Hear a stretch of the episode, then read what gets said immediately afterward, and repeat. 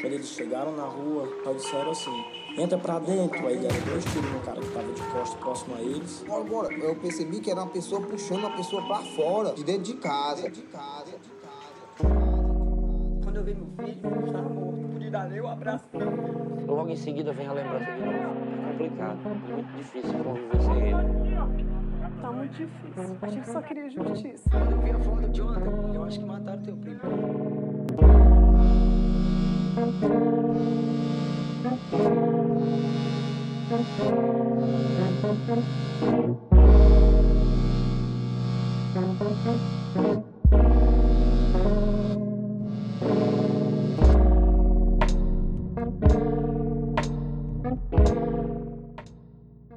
Eu me sentei em uma das redes e veio a lembrança de quando Pedrinho e Netinho deitavam nela. Foi aí que minha ficha caiu. As redes armadas mantinham aquela sensação de que eles não estão mais aqui, mas vão chegar já já.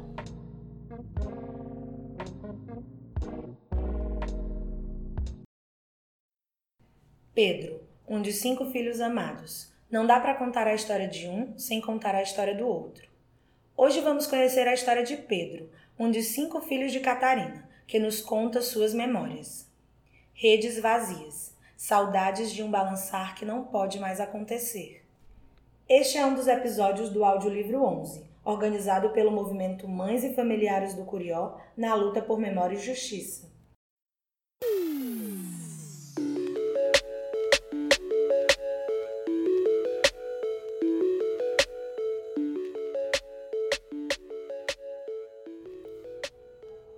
Pedro era um dos filhos de Catarina, de um total de cinco.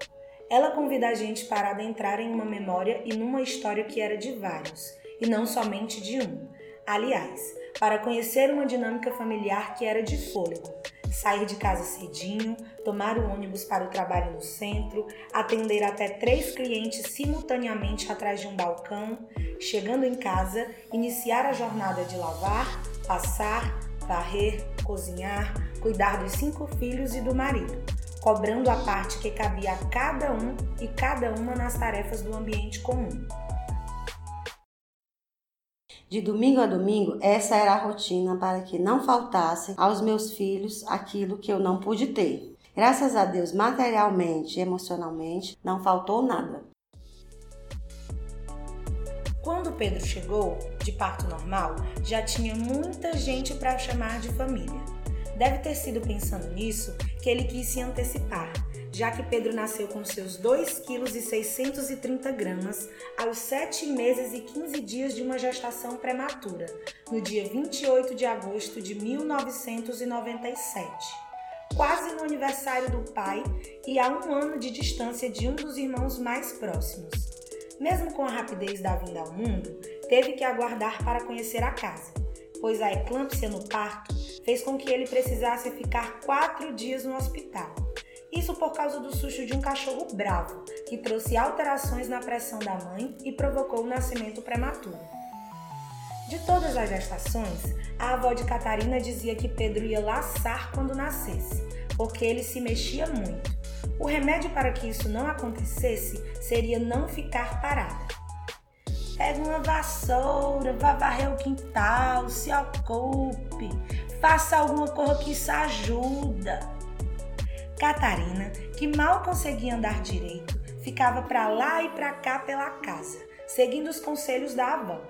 Apesar de apressado e de ter nascido uma criança pouquinha, ele futuramente viria a se tornar um garoto forte, feliz e saudável, de saúde e de alma, sempre com um sorriso frouxo, correndo em casas amplas com quintais, aprontando sozinho ou brincando com os irmãos, e sendo afagado pela família que compartilhava um terreno comum em Messejana, onde todos e todas moravam. A união e proximidade com os irmãos são coisas que se destacam nas recordações da família. Tudo era herdado de uns pelos outros: berço, fralda, carrinho e brinquedos. Inicialmente, eles não tinham muito acesso à rua, mas, como estavam em três, ao que parece, não fazia mesmo muita falta. Na escola, as crianças estavam sempre juntas sob o olhar atento da avó, que era a merendeira e também chamada de mãe pelos netos. Alguns professores que ensinaram Catarina também ensinaram seus filhos. Eles cresceram um dando a mão para o outro andar, ou como ela costumava brincar, um puxou o pé do outro. Os três meninos eram os irmãos mais próximos pela curta diferença de idade. Por isso eu te digo, Pedro e Netinho tinham uma ligação ainda mais forte. É uma história muito maluquinha. O que um quer, o outro quer. O que um fazia, o outro fazia. Eles dividiam dores. A angústia que um sentia, o outro também sentia. Como a gente dizia, eles eram gêmeos de alma, não de corpos. Pedrinha era uma bencinha, nunca me deu trabalho. Não dá para contar a história de um sem falar do outro. Aliás, dos três, aliás, dos cinco. As arengas entre os irmãos eram constantes, mas o cuidado também. Eles chegavam a compartilhar as mesmas roupas e faziam quase tudo juntos. Catarina lembra que o que um fizesse, o outro queria fazer também, e sempre foi assim. Em certo momento em família, Netinho, como qualquer jovem que almeja por independência e liberdade, falou que quando fizesse 18 anos ia embora e ninguém nunca mais iria ouvir falar em seu nome. Pedrinho logo em seguida concordou, dizendo que faria o mesmo, ao que o irmão retrucou. Ave Maria, mas também tudo que eu faço tu quer fazer também. Nos momentos de conflito, Catarina ressalta que não era vista como uma mãe distante. Ela conseguia sentar com os filhos e tecer diálogos tão próximos que só pelo olhar conseguia descobrir se alguma coisa estava errada. Ela diz que sempre fez por onde manter essa união e proximidade entre eles. Não só entre os dois, mas com todos eles e até mesmo com os amigos. A exemplo de ter procurado sempre ter um videogame em casa. Quando chegavam da escola, era bem comum eles jogarem no PlayStation ou LOL, no computador. Às vezes jogavam até tarde da noite com os irmãos. E também tinha uma outra grande paixão, a percussão.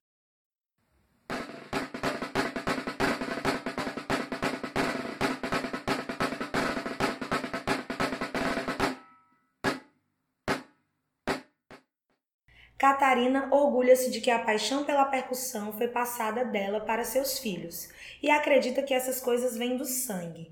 Ela começou a se aproximar dos instrumentos ainda na infância e na adolescência já tocava perfeitamente. Os filhos cresceram acabando com tudo que era panela com as pancadas. O interesse das crianças pela percussão encontrou vazão quando começaram a frequentar a igreja adventista, ao lado da casa da avó.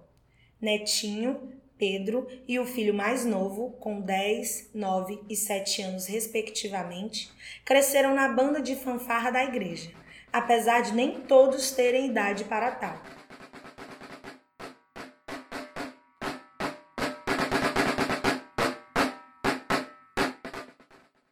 Pensando nisso e vendo numa perspectiva atual, Catarina acha que é mesmo coisa de família, pois observa que seu neto já demonstra interesse pela percussão, quando sai batucando pela casa. Certo dia, ela escutou um tam-tam-tam pela casa, procurou de onde vinha e se surpreendeu ao ver o menino com os dedos entrelaçados nos lápis que simulavam baquetas. De imediato, ela perguntou à filha mais nova, mãe do neto, se ela havia mostrado os vídeos dos irmãos tocando. Ela respondeu que sequer tinha coragem de abrir o arquivo para ver, enchendo os olhos d'água ao dizer isso.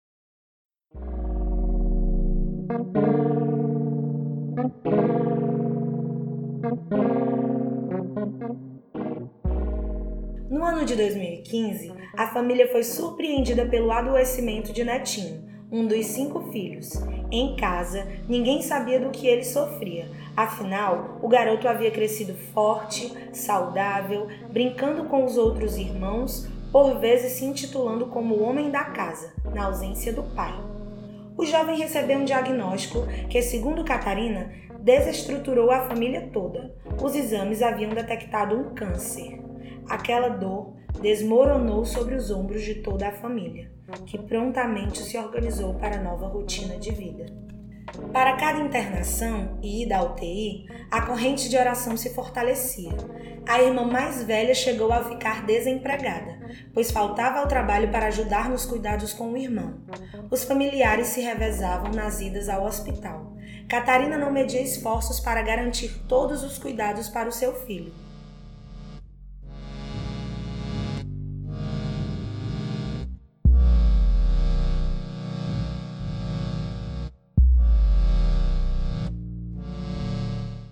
Certo dia, ela pediu para que Pedro fosse o acompanhante de Netinho no hospital. Este havia acabado de fazer uma cirurgia e ainda estava com os pontos. A mãe deu as devidas orientações de cuidados para Pedro e pediu que Netinho não fosse retirado da cama para que os pontos não fossem machucados. Ela partiu para o centro em busca de um colchão específico, de casca de ovo, difícil de achar, e deixou Netinho sob os cuidados de Pedro, mas neste a emoção batia a todo instante quando viu o irmão naquele leito de hospital. Quando Pedro chegou, Netinho pediu para ir ao banheiro. Pedro recusou-se, dizendo que a mãe o havia proibido de sair da cama. Eu sou o mais velho e eu mando em você, disse Netinho. Pedrinho obedeceu ao irmão, colocou-o na cadeira e o levou ao banheiro. A falta de jeito acabou machucando os pontos do rapaz, que chorou de tanta dor. Eu quero ir para casa, dizia Netinho. Macho, tu é de maior, se tu quiser pode assinar e sair, sugeriu Pedro, achando que o melhor para o irmão seria voltar para casa. Os rapazes chamaram os médicos para avisar que assinariam os papéis para a saída. Quando os profissionais escutaram o plano dos irmãos, ligaram imediatamente para Catarina, que retornou às pressas ao hospital. Ele achou que os dois iam unir forças para sair do hospital, porque tinha horas que Pedrinho só tinha tamanho. Ele botou a ideia errada na cabeça do irmão. Cheguei bem na hora, um escândalo, viu? Se tu visse o escândalo realmente. E olha que os meninos já estavam com o esquema todo pronto. Ao que parece, já tinham combinado até com o amigo Alisson. Tu diz que é de maior, que se precisar eu já tô é aqui. Eu ligo pro Alisson e ele vem nos buscar, orientou Pedrinho. Catarina não duvida que Alisson já soubesse do plano. O menino era muito próximo de seus filhos e vivia em sua casa. A intimidade era tanta que ela categoriza a amizade no nível de estampar panela. Alisson vivia lá em casa, estampava panela. Ele dizia: Tia, eu tô com fome, posso almoçar, tia? Pode. Ele ia lá e destampava e botava a comida dele. Ele sabia onde estava tudo, o café, o inicim, ele já abria a portinha certa. Eu ia recebendo os meninos e vendo o que eles estavam aprontando. A minha casa é uma casa aberta que eles iam de olho fechados até hoje. Depois de Catarina retomar o controle da situação e convencer Netinho da necessidade dele permanecer no hospital, saiu em busca de Pedro, que havia sumido depois da confusão instaurada no hospital. Ela encontrou o filho na ala pediátrica. O garoto estava triste, zangado, inconformado com o desfecho de tudo. Pedrinho estava lá embaixo na ala pediátrica. Cheguei lá e perguntei: O que você aprontou? E ele, mulher, eu não aprontei nada não. Meu irmão quer ir embora, não quer? Ele disse que quer dormir em casa, pois leva ele para dormir em casa. Aí eu disse, Pedrinho, não é assim. Teu irmão está doente, precisa de acompanhamento, de um tratamento. Em casa não tenho como dar. Não posso ficar 24 horas olhando para a cara dele, dando medicamento. Essas coisas eu não vou saber dar. Então a gente vai ficar aqui mais um pouquinho. Quanto tempo? Eu não sei. A gente vai ficar mais um tempinho. E ele meteu o pau a chorar. Tô com meu coração que não aguento. Chorou, chorou, chorou. A moça da pediatria amparou. Pensava que ele era pai de alguma criança. Perguntou: Seu neném tá doente? Ele dizia: Tá. E eu não sabia se eu ria ou chorava daquela situação. No dia seguinte à confusão, Netinho acordou. Sua mãe perguntou se estava tudo bem, ao que ele respondeu: Tá não, eu ainda tô aqui.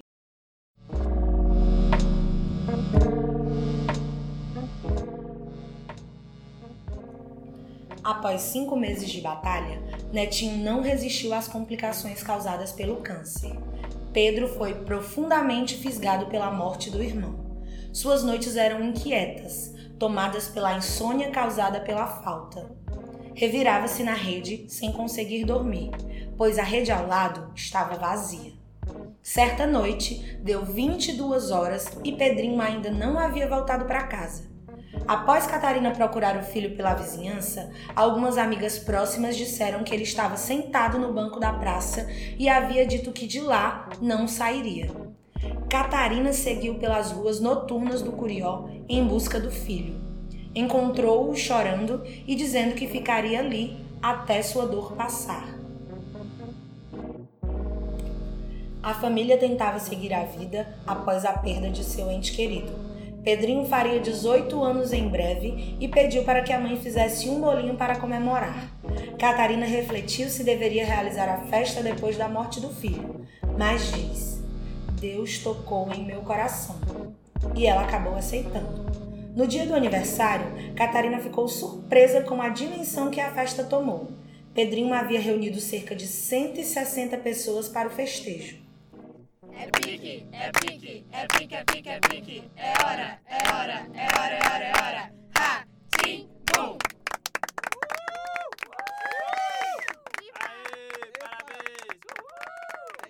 Para você passar, era aquela posição de lado, que nem tivesse numa feira, casa estava simplesmente cheia.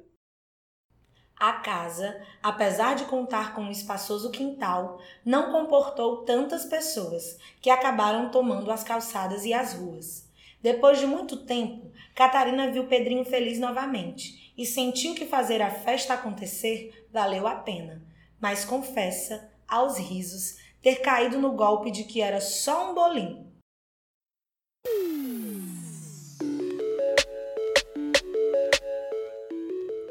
Pedrinho estava sempre cercado de muitos amigos. Era comum eles levarem a televisão para a área, espalharem os colchões e jogarem no PlayStation. Como diz Catarina, onde tem um PlayStation, tem um jovem grudado. A zoada era grande e acabava atraindo mais gente. Pedro ficava tão concentrado no jogo que certa vez Catarina pregou-lhe uma peça. Chamou os rapazes para almoçar enquanto eles jogavam e teve como retorno o típico vou já. Sabendo que o filho não gostava de carne cozida com gordura, ela deixou ao lado de Pedrinho um prato de almoço com arroz, feijão, salada, pirão e a mistura, que não lhe agradava carne com gordura. O menino estava tão entretido no jogo que comeu sem nem dar conta. De noite, Catarina serviu a janta com o mesmo conteúdo e Pedrinho questionou: Sabe que eu não gosto dessa carne, mãe? Catarina então revelou que no almoço o rapaz havia comido sem se dar conta e a família toda riu, de modo a se ouvir de longe. Pedro seguia, assim, o corredor da vida. Certa vez fez como costumava. Chegou da escola, jogou a mochila. Pensou em ir à casa da ex-namorada, pois pretendia fazer as pazes e esquecer uma briga recente. Quando chegou até a esquina, retornou para casa. Ao sair de novo, disse que voltava já. Pedro foi encontrar os amigos. Quando se juntavam, eram no mínimo uns 20. Qualquer coisinha eles corriam aqui. Era uma água, um refresco em pó, o que eles quisessem. E lá, na calçada, podiam conversar à vontade. Aqui sabiam que eu vigiava porque meu quarto era ali. Se eu escutasse alguma coisa que eu não gostasse, eu saía no caso para reclamar.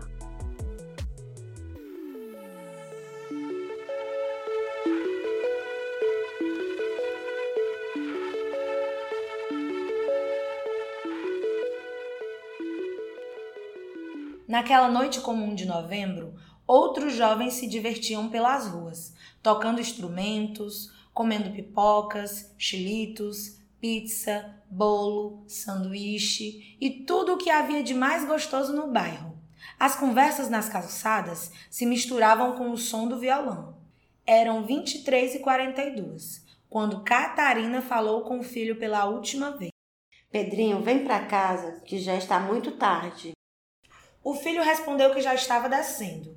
Um amigo do rapaz passou de moto e ofereceu carona por três vezes, mas Pedro recusou para ir a pé. Alguns minutos depois, foi possível escutar a zoada dos tiros.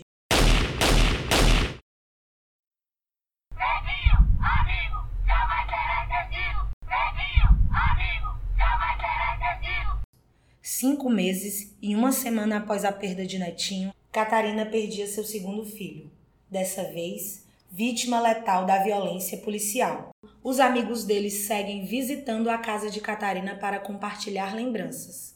À época, a Secretaria de Segurança Pública e Defesa Social divulgou para a imprensa que Pedro respondia processo por pensão alimentícia, mas a mãe explica que isso foi um grave equívoco, pois o garoto sequer tinha filhos. Inclusive, brinca. Seu único filho era Curico, um gato manhoso que Pedrinho adotou e que era seu xodó.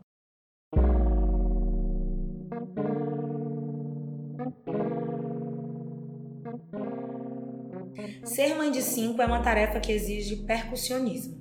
Com o falecimento dos dois filhos, baquetas, tarol e demais instrumentos foram emprestados para a escola do bairro.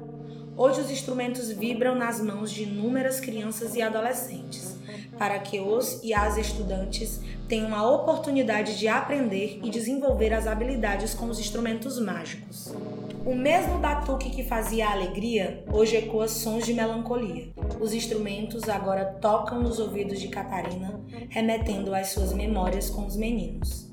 Ela diz que desenvolveu um bloqueio para continuar tocando, daí ter resolvido pelo empréstimo como saída. Pedrinho tocou os instrumentos até o último ano da sua vida.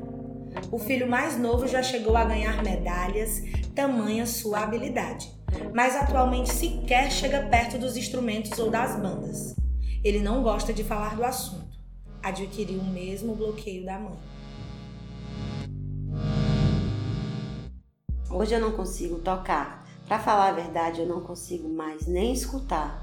Acho lindo, toco desde criança, mas hoje o toque da banda me traz emoção que me traz a lágrima. Parafraseando Josué Monteiro, os sons que Catarina ouve são do mesmo baticum inconfundível que todos os ouvidos podem ouvir, mas só ela realmente escuta com as vivências e memórias maternas. Você ouviu mais um episódio do Audiolivro 11 uma produção do Movimento de Mães e Familiares do Curió, em parceria com o Sedeca Ceará. A história que você acabou de ouvir foi escrita por Catarina Ferreira Cavalcante, Samara Edviges Andrade Lima e Patrícia Marciano de Assis. Adaptação para roteiro: Tiago Mendes e Suzana Moreira. Gravação e edição do episódio: Dani Guerra. Trilha musical original: Bruno Haas. Locução: Renata Fernandes e Catarina Ferreira Cavalcante. Arte da capa, Eduarda Moiano.